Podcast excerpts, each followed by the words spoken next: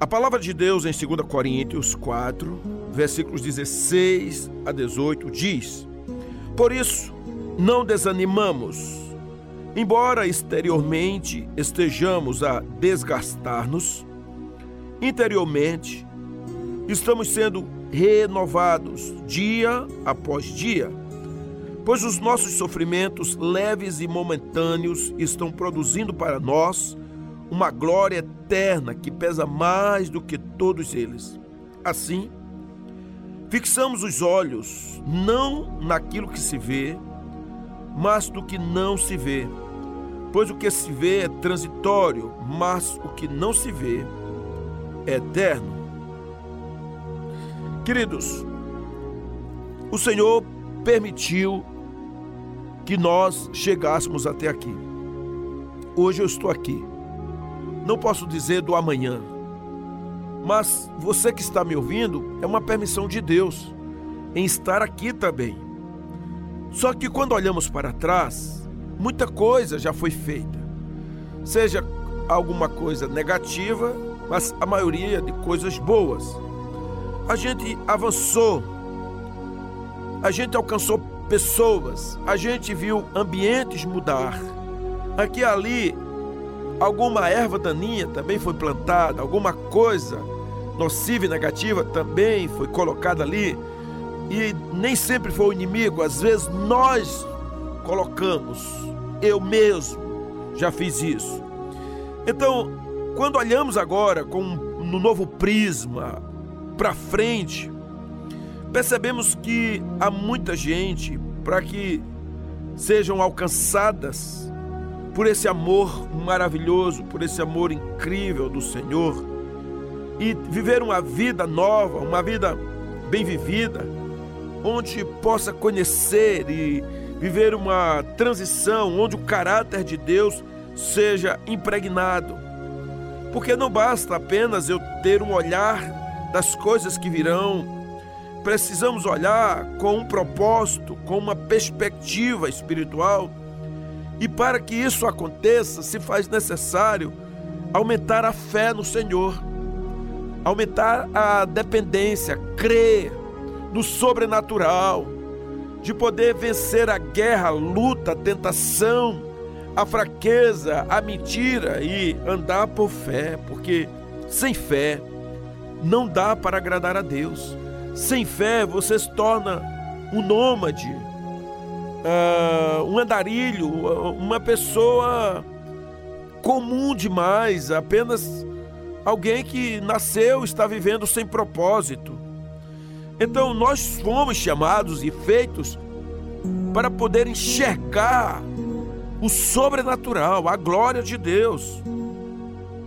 Quando nós andamos por fé, a primeira lição que eu tiro aqui, em 2 Coríntios 4, 16 e 17, quando diz: Por isso não desanimamos, embora exteriormente estejamos a desgastar-nos, quer dizer, a envelhecer, a ficar enrugado, cansado, mas aqui dentro, interiormente, diz Paulo, estamos sendo renovados dia após dia, pois os nossos sofrimentos, leves e momentâneos, estão produzindo para nós uma glória eterna que pesa mais do que todos eles.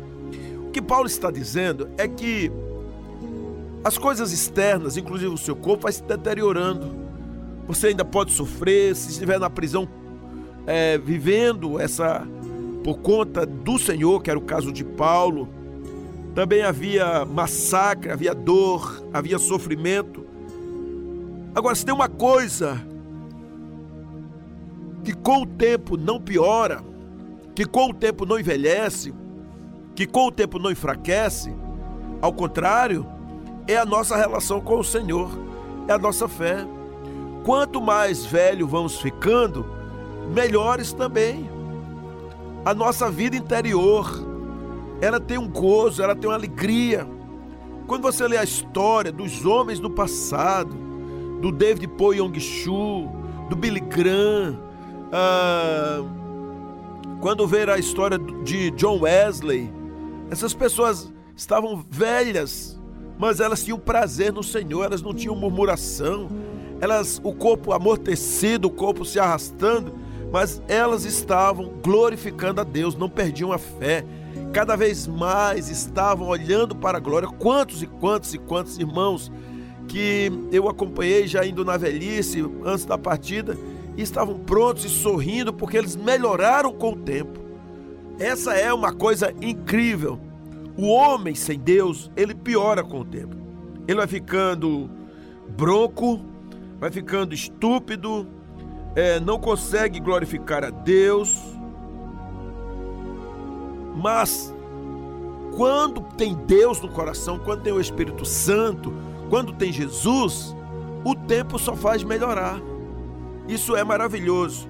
Então, aqui em Paulo, 2 Coríntios 4, 16 a 17, é uma convocação para você ser uma pessoa que tenha bom ânimo, mesmo diante das circunstâncias. Isso é olhar para frente. Você não pode ficar caindo aí pelas tabelas, reclamando da vida, reclamando de A e de B, colocando a culpa, sendo uma pessoa fragilizada, andando no mesmo pecado, no mesmo engano, no mesmo desânimo, na mesma mentira, nas mesmas coisas, sem sonho, sem projeto, sem propósito. Se você de fato tem Deus, se você crê nele, se você está com o Espírito Santo, então em nome de Jesus, aparte-se das coisas mortais, aparte-se das coisas destrutivas e ande olhando para Cristo, autor e consumador da fé. Então, por favor, se levante, saia desse dessa mesmice, desse, desse quarto escuro desse engano, dessa vontade de matar, morrer, de fugir, de viver uma depressão. Não, você agora é chamado para olhar o novo. E a alegria do Senhor é a nossa força. É você dizer que o Senhor realmente é o seu pastor. E mesmo andando em vales escuros, você não temerá, porque o Espírito Santo lhe impulsiona além. Conforme diz o salmista, que andava num, num lago de lodo, de charco, mas veio o Senhor e arrancou essa pessoa e colocou na rocha, colocou seus pés sobre a rocha. Ou então, como ele diz: cordéis da morte me cercaram e angústias do inferno de mim se apoderaram. Então eu clamei: ó Senhor, livra a minha alma. E o Senhor veio e livrou, porque é diferente, é diferente. Aqueles que proclama o nome de Jesus não pode andar murmurando, não pode andar arrasados, depressivos, é, sem ânimo. Isso é pecado. Isso é pecado. Você, pastor, mas eu estou doente. Então, em nome de Jesus, procure o médico, aceite a medicação, mas cure-se. Porque se curar também é um ato de fé. Se levantar também é um ato de fé no Senhor pegar e mudar a cabeça, ressignificar os pensamentos, é um ato de fé, porque a, a, as misericórdias do Senhor, se elas se renovam a cada manhã, por que, é que sua mente tem que ficar no passado? Ela tem que se levantar. Então crie o ânimo, desperte a sua alma. E, e também o, o salmista falava isso: quer acordar a alva, despertar saltério, despertar o harpa. Quero acordar a alva. Então acorde em nome de Jesus, levante-se. Uma outra lição está aqui ainda nos versículos 16 a 18, diz assim: Assim fixamos os olhos não naquilo que se vê, mas no que não se vê, pois o que se vê é transitório. Anote isso aí. O que se vê é transitório, mas o que não se vê é eterno. Então, somos chamados a ter uma trajetória de fé, de fé em fé. Se é de fé em fé, é porque é um degrau. A fé que te salvou é uma, mas a fé que te leva à santificação é outra. A fé que te salvou é aquela fé que você passou a confessar, porque a palavra de Deus diz isso. Paulo diz isso em Romanos: com o coração se crê, mas com a boca se confessa para a vida eterna. Essa é a palavra. Quem ouve as minhas palavras, disse Jesus, e crê naquele que me enviou, não é condenado. Ele sai da morte e passa para a vida eterna. É exatamente isso. Paulo também disse: com a tua boca confessares que Jesus Cristo é o Senhor, serás salvo. Então há uma confissão, há uma confissão pública. Por isso que a Bíblia diz que quem crer e for batizado será salvo. Ou seja, há uma, há uma crença no coração, há uma, um ouvido que se abriu para ouvir a palavra, e depois tem uma confirmação dessa aliança que é o batismo. E depois você participa da ceia, que é a relação comunitária de fé com aqueles irmãos e dizendo que vai viver de novo isso na eternidade, no reino, onde Jesus é quem ministrará a ceia, não é mais um, um homem, um pastor, alguém, até porque não tem uma ordem que seja pastor. Embora as igrejas hoje, na maioria, quem celebra a ceia é um pastor, porque ele está ministrando ali, mas a Bíblia deixa claro que todas as vezes que vocês estiverem juntos, então isso é uma ação de fé comunitária, de obediência, de relação ah, daquilo que o Senhor ordenou, porque ele deixou essas ordenanças, o batismo e a ceia, e assim deve acontecer. Então, queridos, caminhar por fé tem que ouvir a palavra de Deus, porque Romanos 10, 17 diz isso, de sorte que a fé vem pelo ouvir e o ouvir a palavra de Deus. Conforme diz Apocalipse 21, de 1 a 7, ele diz assim: Então vi um novo céu e uma nova terra, pois o primeiro céu e a primeira terra tinham passado e o mar já não existia. Vi a cidade santa, a nova Jerusalém que descia do céu da parte de Deus, preparada como uma noiva adornada para seu marido.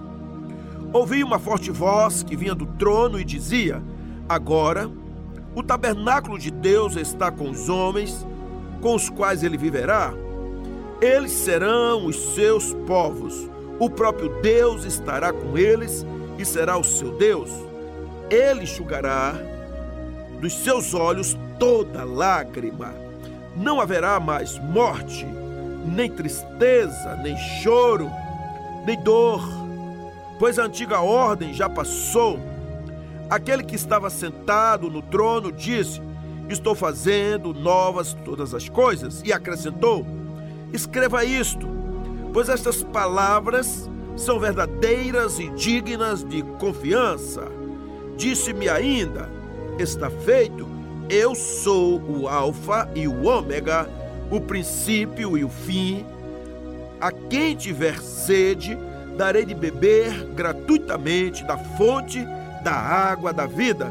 O vencedor herdará tudo isto, e eu serei seu Deus, e ele será meu filho. Que coisa maravilhosa. Queridos, amadas, não andamos por vista e sim por visão, porque essas palavras de Apocalipse nos fazem enxergar o que nos espera e o que nos traz grande confiança. Porque aqui o apóstolo João declara essa visão magnânima do futuro que é dada diretamente por Jesus. Ele descreve aquilo que ele recebeu então, caminhando com fé, conforme diz uma musicazinha tão antiga, precisamos caminhar com fé, mas tem que ouvir, tem que crer na palavra de Deus. Não dá para ficar contando as pitangas do passado, roendo as unhas, andando com aquela dor da traição.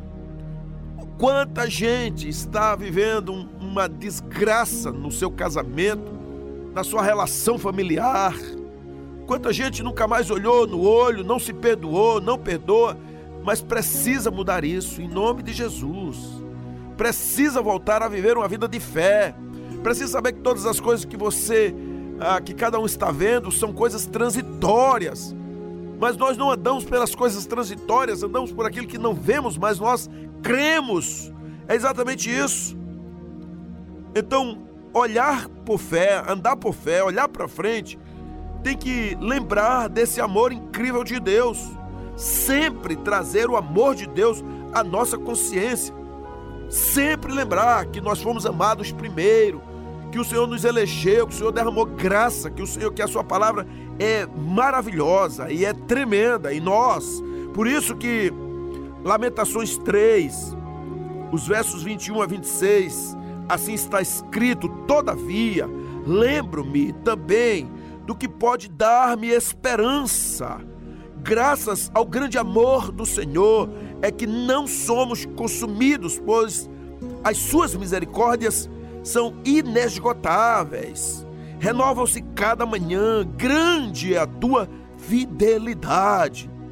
Digo a mim mesmo: a minha porção é o Senhor, portanto, nele porei a minha esperança.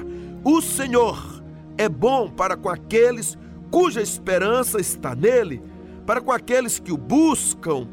É bom esperar tranquilo pela salvação do Senhor. Que coisa maravilhosa! Que Deus incrível!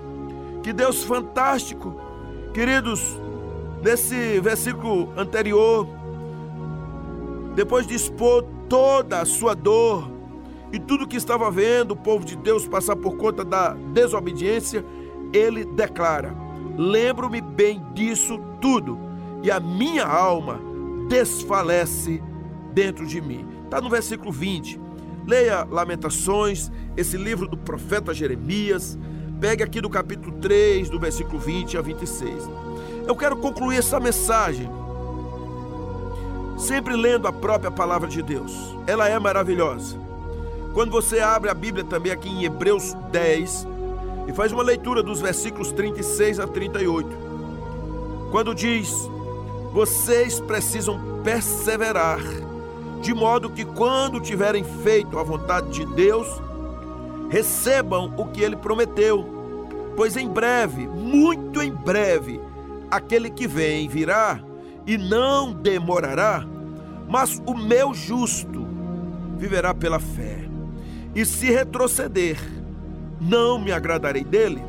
Nós, porém, não somos dos que retrocedem e são destruídos, mas dos que creem e são salvos. Por favor, creia. Se você é do Senhor, se você de fato nasceu de novo, se você tem uma fome e sede dentro do seu coração, você vai crescer. Irmãos, eu não gosto de insistir ninguém para que haja salvação, implorar, venha, venha, venha. Aliás, eu parei de fazer o apelo há muito tempo, há muitos anos. Eu faço o convite, porque foi isso que Jesus fez. Jesus não ficou apelando, ele disse: Vinde a mim, todos vós que estáis cansados e sobrecarregados. Ele, no último dia da festa, ele disse: Quem tiver sede, venha a mim e beba dessa água. Então é um convite. Essa questão da pessoa ser salvo na pancadaria, isso não existe. Ou o coração está disposto ou não está. Ou você realmente crê ou não. Quando eu pergunto, você quer agora que vem orar, você quer afirmar sua fé? A pessoa fala, não, não quero, não agora. Eu não insisto. Por quê? Porque aquilo não tem validade. A pessoa vai dizer, eu quero só para se livrar de você. Porque você insistiu tanto, aceite, senão vai para o inferno. Aceite Jesus. Não funciona. Não funciona, tá aí. Milhões de crentes fora de igreja. Milhões de crentes dizendo: Eu já fui crente, eu já fui batizado, eu já evangelizei, eu já preguei, até me consagraram pastor. Você pode ter sido até apóstolo, você pode ter sido pai apóstolo, não, não adianta. O problema não está nessa titularidade, nesse nome. Você foi chamado para andar por fé, e você mesmo, independente se tem gente olhando para você ou não, você precisa se levantar e crer que você é amado do Senhor, que o Senhor te colocou aqui, que o Senhor te chamou. Então pare de pecar, rasgue a alma, tire as coisas velhas, pare com essa incredulidade, mude sua vida, seu comportamento, ame ao Senhor, tema a palavra, olhe para frente e pare de amar as coisas, o dinheiro, a casa, famílias, da idolatria da sexolatria, da pornografia e de outras mentiras, outros enganos, agarrados com os barbitúricos, com um montão de coisas, um monte de remédio, um montão de médicos, mas não resolve a alma, resolva o coração, resolva a sua vida relacional de qualidade com o Senhor. Você é chamado para isso. Por favor. Então, é tempo de andar por fé, é tempo de crer no Senhor, de não olhar para as circunstâncias. É tempo de ouvir a palavra de Deus, de saber que é amado de Deus. É tempo de fixar os olhos no altar do Senhor. Deus seja louvado.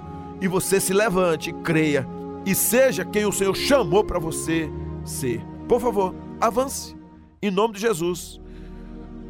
Assim seja sempre. Amém.